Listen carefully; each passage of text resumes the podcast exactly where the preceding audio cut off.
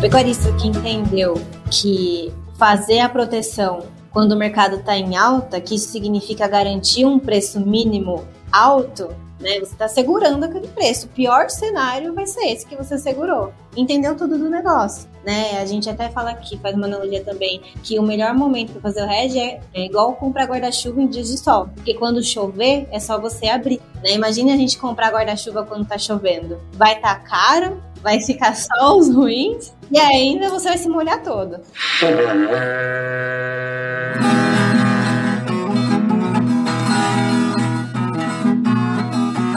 E aí, pessoas! Seja muito bem-vindo, muito bem-vindo ao CanivetCast, o podcast da Nutripura Nutrição e Pastagem, que tem como obrigação preparar o pecuarista para o futuro, levando o patamar da pecuária brasileira. E nesse episódio aqui nós vamos falar sobre gestão de riscos na pecuária, um assunto bem interessante para falar com a gente sobre isso. Eu tô aqui com a Mariane Tufani, que é consultora em gerenciamento de riscos de pecuária lá na Stonex Brasil, e o Neto Emiliani, que é o gerente de desenvolvimento de negócio da Nutripura. Mariane é formada em Ciências dos Alimentos, lá pela Exalc, e o Neto é médico veterinário pela Uniderp, com pós-graduação em Produção Sustentável de Ruminantes pela Universidade do Estado de Mato Grosso do Sul. Turma, muito obrigado por vocês estarem aqui com a gente, sejam super bem-vindos aqui ao Canivete Cast. Vamos começar com as moças, né? Bom, primeiramente é um prazer estar aqui com vocês, né? Esse pessoal aí de peso. Chamou nós de gordo aí, ô, ô, Neto. Ainda bem que ela chamou a gente de gordo e não de cabeludo, né? Mas pode deixar. É, verdade. É difícil, né? Mas e aí, Mariane, como é que tá as coisas? Tudo certo, graças a Deus. Vamos mexer o doce. E aí, Neto, como é que estão as coisas, cara? Bom, primeiro agradecer, Paulo, pelo convite. Estou um pouco nervoso, mas estou muito contente de estar aqui.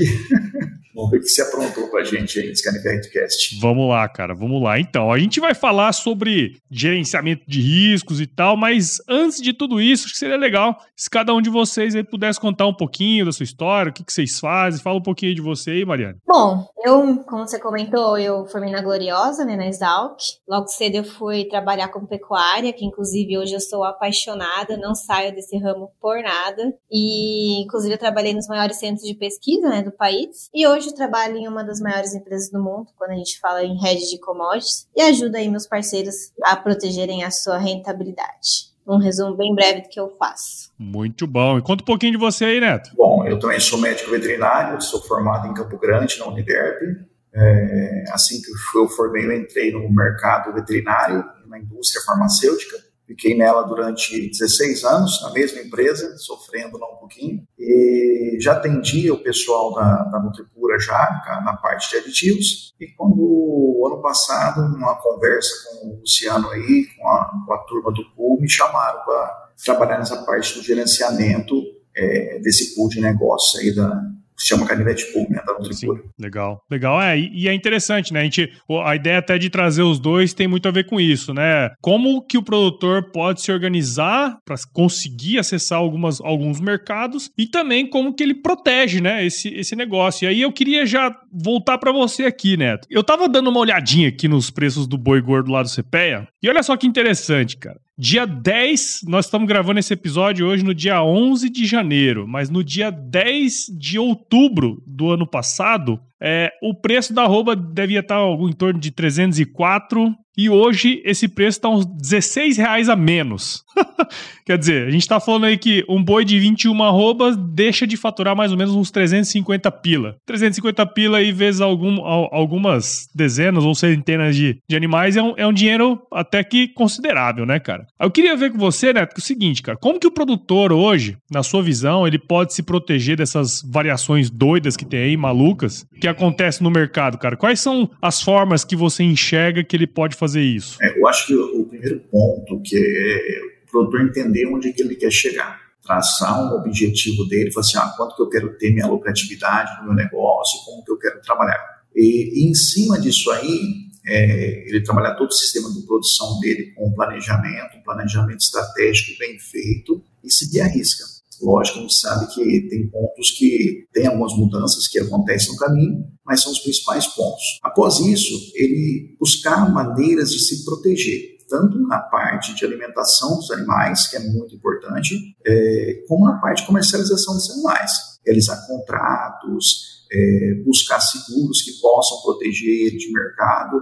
É, lembrando que é muito importante que você tenha uma noção do que você, onde você quer chegar. Se você é, não buscar o, o que eu quero lá na frente, eu, assim, eu, eu tocar o meu negócio como é, sem ser estratégico, a chance de sucesso ela é, é bem menor. Sem dúvida, né, cara? E tem assim, óbvio que você olhando essa parte mais dos controles internos, né, toda essa parte de gestão, depois te abre oportunidades, né? E uma coisa que eu queria também, é, você falou que, né, que tem o Canivete Pool aí, o, o pool de, de vendas, né? É, essa questão, né, de se organizar também, como que você vê essa parte, cara? Então, é, a gente sabe que o, já é um tá no sangue, né, no DNA do Nutripura, ela trabalha muito nessa parte de planejamento, né, fazer com que o produtor ele pense no que ele tem que fazer.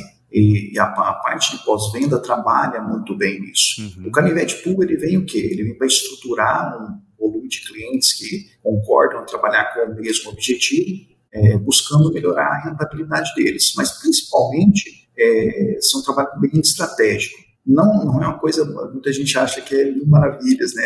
Você coordenar um grupo de produtores tão grande. Ah, nem a pau. Mas precisa de muita estratégia. A gente tem um grupo de produtores que é um conselho comercial que nos ajuda muito é, na tomada de decisão. A gente sabe que a tomada de decisão é a tomada de decisão para o grupo. Uhum. Então, é, a gente sempre fala que é trabalhar com estratégia e com planejamento o tempo todo. Legal, legal. E aí, dentro desse, dessa questão de você se organizar para poder vender melhor, existem algumas oportunidades e o Red é uma dessas opções. Quer dizer, você consegue acessar alguns mercados, mas ao mesmo tempo é interessante você fazer ali algum seguro, né? Alguma coisa para você garantir pelo menos uma margem mínima do negócio, né? Porque é aquela coisa que a gente brinca, né? Lucro pouco não mata ninguém, né? Então, assim, se você é, conseguir se organizar nessa essa questão seria interessante. E o Red é uma opção né, que, que, que a gente conhece, assim, muita gente já faz, ainda que precisa aumentar ainda o número de produtores. Mas aí, Mariane, queria que você falasse um pouco para gente o que, que é o Red, quais ferramentas né, que existem aí de Red, como que de fato ele protege mesmo o negócio do produtor. Teria como você dar uma, um panorama aí para gente? Bom, primeiro, deu muito certo nossa visão de negócio também com a Nutripura, justamente por conta dessa estratégia. E o Red é uma das ferramentas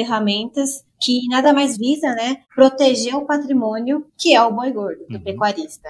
Então, é, quando a gente faz uma analogia, e acho que muitas pessoas já ouviram falar dessa analogia, que funciona igual um seguro de carro. A uhum. gente tem o patrimônio, que é o carro, no caso, fazendo paralelo, a gente tem o boi, e é, tem vários riscos. No caso do carro, é a gente bater, ser roubado, e no caso do boi, é o mercado cair e a gente, obviamente, ter um prejuízo enorme. Né? Então, o RED ele é uma ferramenta né, financeira que permite a gente assegurar esse patrimônio contra a queda. Uhum. É, deixando claro que não é só para o patrimônio boi, mas quando a gente fala de rentabilidade, a gente também tem que estar muito atento aos nossos custos, né? Ou seja, para a gente garantir a rentabilidade, a gente também tem que pensar na compra, né, do, dos nossos insumos. Então a gente faz esse seguro tanto para a compra do milho quanto para a venda do boi e no final, né, lógico, aí entra claramente a, a expertise da Nutripura, né, com gestão, com toda a questão dentro da porteira, que eles fazem isso com excelência, né, que são todos os pilares para a lucratividade do pecuarista. Detalhe um pouco assim, quais são as opções, né, que o cara tem? Quais são os tipos de ferramenta? Ah, tem termo, como é que funciona a bolsa, tem que mexer na bolsa, que às vezes o cara fica meio, né, não consegue entender direito. Quais são as que existem hoje, assim, que o pessoal mais usa? Sim. É, o termo já foi utilizado bastante, mas ele está saindo um pouco aí da, da boca do pessoal, né, justamente porque o termo era feito direto com o frigorífico. Uhum. E a uhum. gente tem visto que os contratos a termos têm é, saído bastante aí de, de, de uso, de contratos né? de uso, isso, é, justamente só faz termo aqueles pecuaristas que têm muito volume, enfim, é muito mais raro hoje em dia. Uhum. É, hoje a gente tá, tem dois tipos, a gente pode seguir basicamente por várias, na verdade, estratégias financeiras, mas para quem está iniciando, quem não conhece né, esse, essa ferramenta, o RED, a gente sempre fala que tem as duas mais simples que ele pode começar. A primeira é a trava, que é bem semelhante ao termo, só que a gente está fazendo diretamente na bolsa. Então, se o pecuarista ele olha lá na, na, bolsa, na B3, né, que lembrando que o RED é sempre referência preço São Paulo, né, eu acho que mais pra frente a gente vai comentar como que isso funciona na prática para quem está em outras praças, mas ele estava o preço, olha quanto está o preço na bolsa para um contrato futuro, por exemplo, eu tenho um animal para outubro, e a bolsa está me indicando, deixa eu ser mais específica agora, em 292,50.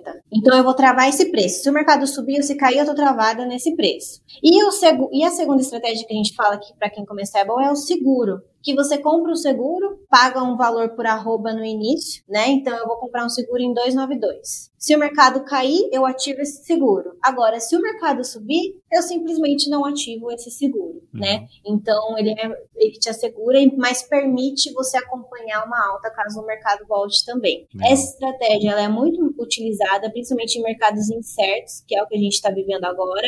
Será que a, volta, a arroba volta a subir? Será que não? Então, se você tem uma você quer aproveitar uma alta, quiser ficar mais tranquilo, o seguro é uma boa estratégia. Sim, legal, bacana. E aí, Neto, pela, pela experiência aí de produtores assim que eu já vi que trabalhavam com, com a proteção né, de preços, a gente sabe que esse negócio funciona, né? Só que a gente não tem muita gente que utiliza essas ferramentas de hedge, né? Por mais que ela tenha aumentado, ainda tem muita gente que não está familiarizado, né? Na, na sua visão aí, Neto, quais são os principais fatores aí, é, você conhecendo os produtores, né, lidando com eles, por que, por que, que eles é, acabam, assim, o que, que impede eles de utilizar, de se organizar, né, cara, é, para proteger aí a, a lucratividade do, da produção? Qual, qual, que é a sua visão aí, sei lá, cultural, o que você enxerga, cara? Acho que o primeiro fator, Paulo, é ele entender a ferramenta, né? Ele não, ele não consegue entender, ele fica meio perdido quando fala, né? E, e, muitas vezes ele acha que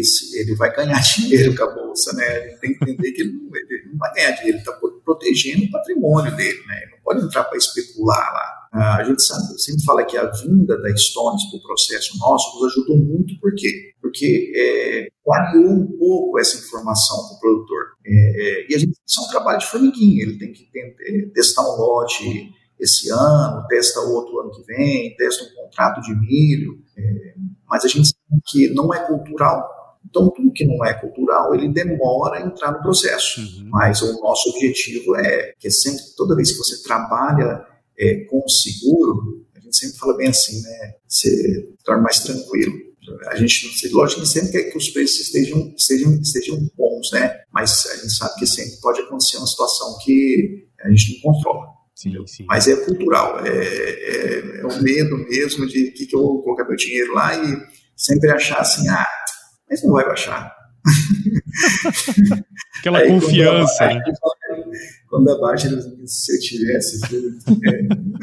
Mas esse é um ponto bem interessante, né? Porque assim, eu lembro até que a Mariane também trabalhou lá no IMEA, né? A gente fazia os levantamentos ali de, de intenção de confinamento e tal. E, pô, o confinamento talvez seja a atividade pecuária de bovinocultura mais arriscada, vamos dizer assim, né? Porque você tá comprando insumo, você tá vendendo boi, tem, tem toda a parte operacional ali, né? E, e eu lembro, cara, assim, claramente que, sei lá, uma mínima parte fazia um, um, no mínimo assim, né? Ou um seguro, ou qualquer coisa nesse sentido, né? E, pô, imagina, cara, um negócio que, que a gente falou aí, ó, 16 pila na diferença da roupa dá uma diferença grande na lucratividade no fim, né, cara? E os caras não olhar isso e não prestar atenção, né? Pô, dá, dá até um, um medinho, assim, né, cara? A gente sempre fala bem assim, às vezes o produtor ele acaba pensando, né? Ah, não, o boi vai a tanto, o boi vai a tanto, né? E quando tá autista o mercado,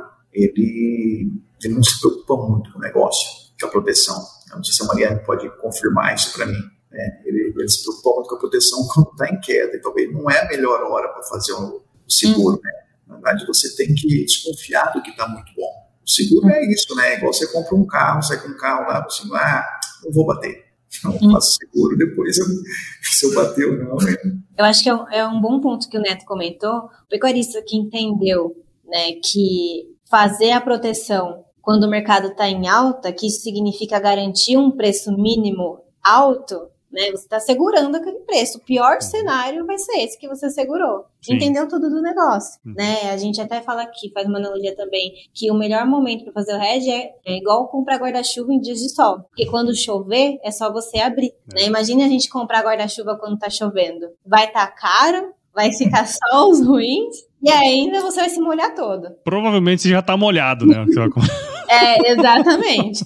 exatamente. É, então, cara, é essa, essa, é uma baita de uma analogia mesmo, cara. Faz todo sentido, né? E assim, se a gente pegar e analisar ao longo do tempo, né? A margem das, da atividade, a margem real, ela tem cada vez diminuído, né? As commodities são assim, né? E cada vez mais a gente entrando no mercado internacional e, pô, sempre vai ter alguma coisa que vai impactar no negócio e que não tem nada a ver com a gente, né? É uma coisa que é, é alheia a nossa, a, a nossa, a nossa atuação, né? Exatamente. Exatamente. Vocês comentaram muito sobre ser cultural, né? O pessoal não olhar sobre isso, mas a gente tá antes a gente via que o boi ele era muito mais uma reserva de valor, né? Uhum. A gente tinha uma atividade muito mais extensiva, o pessoal colocava o animal no pasto, deixava quatro, cinco, seis anos e depois ia ver o que ia fazer com ele. E a gente não tinha tanta mudança nos preços, né? A volatilidade era muito baixa. Mas é igual você comentou, entra na jogada do mercado externo, principalmente China agora, que a gente sabe que é super dependente, né? Uma economia aí também super volátil. Quando que a gente ia viver uma guerra que está acontecendo hoje? Então as coisas começam a ficar muito mais difíceis e muito mais profissional, com muito risco, né? Sim. Então aquele que quer crescer, principalmente tem uma atividade arriscada como confinamento, né? Lógico, isso também pode ser feito para pecuaristas que fazem intensivo a pasto também, é a pasto, mas precisa se proteger, porque você, senão você passa a ser, continua sendo só um entregador de boi para o frigorífico e não um vendedor de uhum. boi, né? Sim. Então você deixa os outros colocarem preço no que é seu. Sim. A gente não faz isso em nada na nossa vida, o que vai fazer com o nosso boi? Que não é barato. Sim, sim, não é barato. Legal. E aí, o Mariano, vamos dizer assim, ó, bom, eu sou um pecuarista, eu acabei de ouvir o que você e o que o Neto falaram. Eu falei, não, eu quero saber como que faz, quero saber como que utiliza essas ferramentas. Conta pra gente um pouquinho, é, acho que até o Neto falou, né, alguma coisa assim, o momento certo para você fazer. Qual que seria o momento certo para você fazer uma proteção como essa?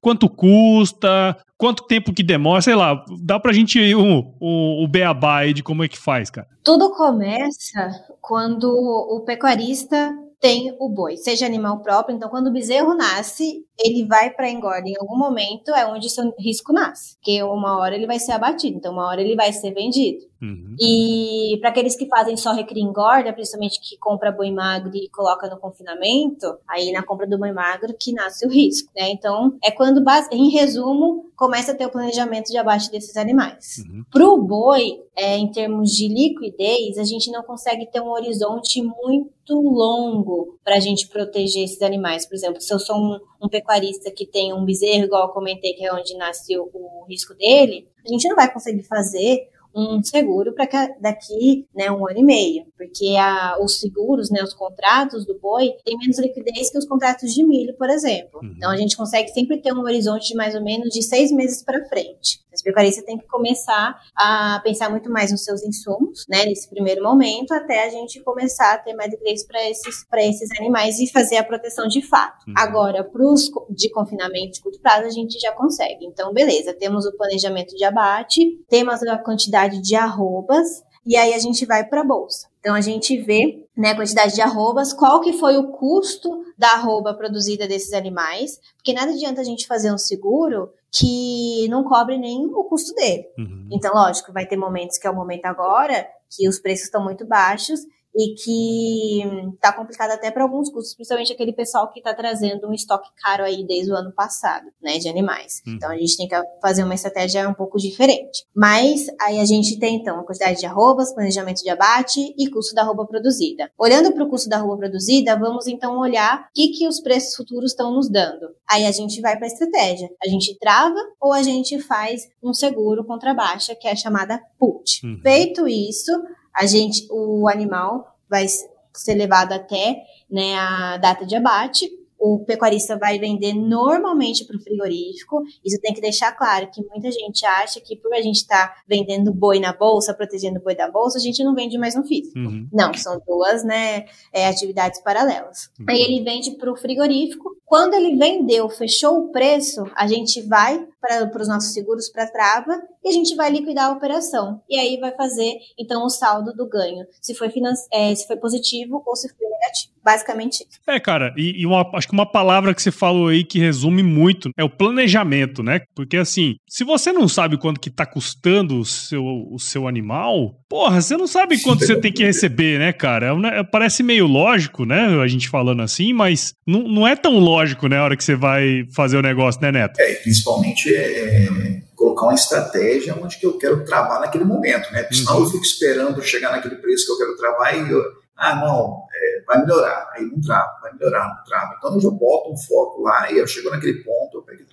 Melhor é. coisa. E aí a importância desse, desse planejamento técnico, né? Antes mesmo do planejamento de Perfeito. comercialização, né, Mariane? Exatamente. É, você tira o emocional e traz pro racional, né? Uhum. Então não tem como dar errado. Números são números, a gente vai buscar ele e é isso. Porque, igual o Neto falou, e a gente tem muita experiência aqui, é, bateu o alvo. Então vamos supor que o preço alvo era 300 reais. Bateu. Uhum. Ah, mas se bateu 300, agora vai para 305. Vou esperar. e é sempre assim, vai subindo, vai subindo. Até que quando vai ver, tá 270. Já deu o tombo, já. Já recebeu o tombo, exatamente. E não é por falta de aviso, né, Neto? É, eu sei bem isso. Mariane, quanto que custa, cara, fazer um negócio como esse aí?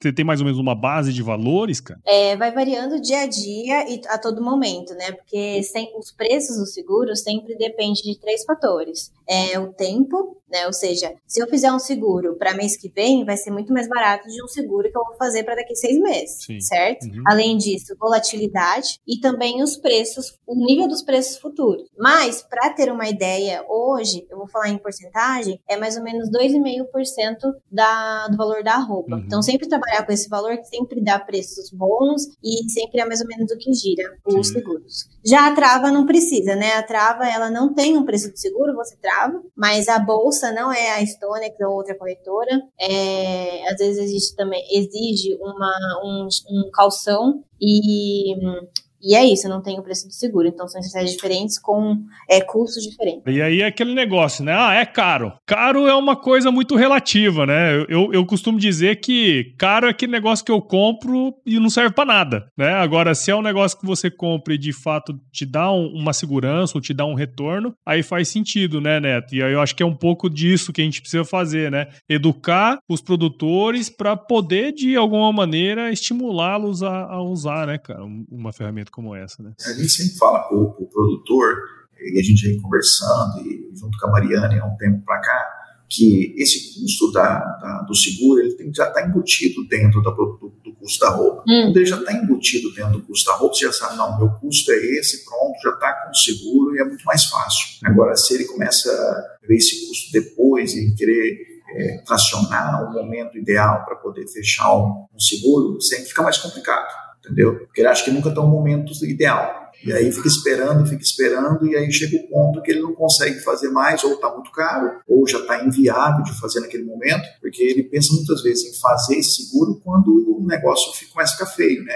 Uma queda, e não é o momento ideal, né? Então, no momento ideal, eu fiz todo o meu planejamento, eu tenho o custo meu boi, eu sei quanto que eu quero ter de lucratividade, entendeu? Ah, eu boto um alvo, igual a Mariana falou, chegou naquele alvo, está embutido no meu custo da minha operação, no custo da minha arroba, já faço. Uhum. Exato. É, e inclusive, voltando a falar sobre o custo, como vocês comentaram, é, tem estratégia que chega a ser custo zero, mas lógico, aí são estratégias que são um pouco mais arriscadas, que não é para quem está começando, né, ter uhum. familiaridade, mas a gente pode ter, sim, estratégias que chega a custo zero. Então não tem desculpa para falar que ah não é muito caro. Sim, sim, sim. Não é. E eu acho que é um pouco daquilo que o Neto comentou antes, né? Tem muita questão cultural. E assim, eu fico, na verdade, eu me ponho muito no lugar, sabe? Porque assim, uhum. uma coisa que eu não sei, igual o cara virar, virar para mim e falar assim: "Ó, oh, Paulo, você não quer investir em criptomoedas?"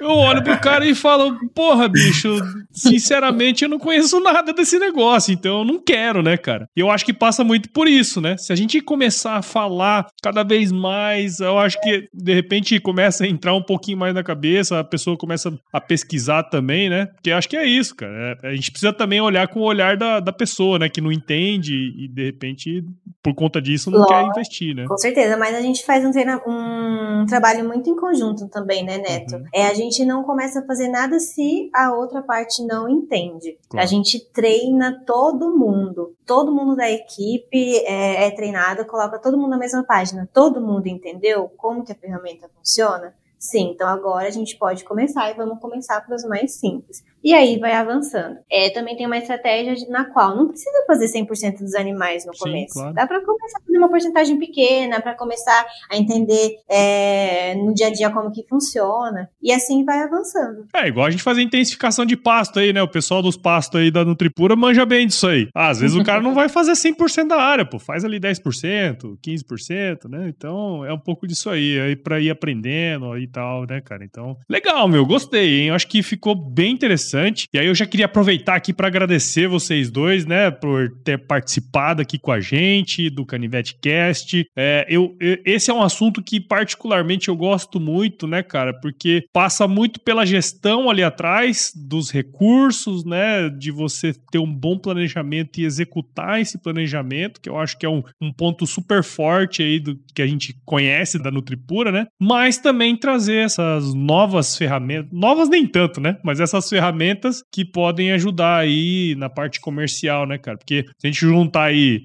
preço da arroba, custo e custo de produção, isso aí é o que, que faz a liga do negócio e faz o negócio ter, ter lucratividade. Então, eu espero que quem esteja do outro lado tenha entendido um pouco mais sobre essa questão aí da gestão de, de riscos na pecuária e tudo mais. E eu queria agradecer a vocês dois. Muito obrigado e parabéns pelos seus trabalhos, né, Mariane e Neto. Com certeza, eu que agradeço pelo convite, pela parceria aí e eu me coloco à disposição também. É isso aí, muito bom. Beleza, Paulo, obrigado pela oportunidade. Mariane, tamo junto. Sempre. Precisar, só dar um alô. e fala aí, eu não sei se vocês têm redes sociais ou coisas desse tipo, né? Mas para quem quiser seguir um pouco do trabalho de vocês, é onde que a gente pode encontrar? Bom, no meu pode seguir no meu LinkedIn, Mariane Tufani. Uhum. Muito bom. No meu também. Neto Emiliani. Neto Emiliani, lá no LinkedIn. É só você chegar lá, se conectar e se precisar de alguma coisa, é só falar com a turma aí, tá certo? E para você que ouviu esse episódio até agora, eu tenho certeza que você viu valor nele, então considere compartilhar com alguém que precisa saber sobre essas questões que a gente comentou aqui. O Cast ele está disponível em todos os agregadores de podcast e ele vai crescer na medida que você participar junto com a gente. E acompanhe também os episódios lá no Agro Resenha Podcast. Siga Nutripura nas redes sociais, basta procurar por arroba Nutripura no Instagram, Facebook, LinkedIn e YouTube. E visite o site da Nutripura, www.nutripura.com.br e acesse lá o blog Canivete, que você vai encontrar um dos melhores conteúdos técnicos sobre pecuária aí da internet, tá certo? Valeu, turma. Obrigado de novo aí, hein? Ficou um bate-papo super legal aí, tá certo? Obrigado, Obrigado. Aí, nem precisou ficar nervoso. Aí eu vou me despedir de vocês com uma frase de muita sabedoria, tá certo? Se chover, não precisa molhar a horta aí, não, tá bom? ótimo, isso é ótimo. Ainda mais com os agrônomos aí. Aí, tá vendo? E tá chovendo, hein? Meu Deus. Nossa.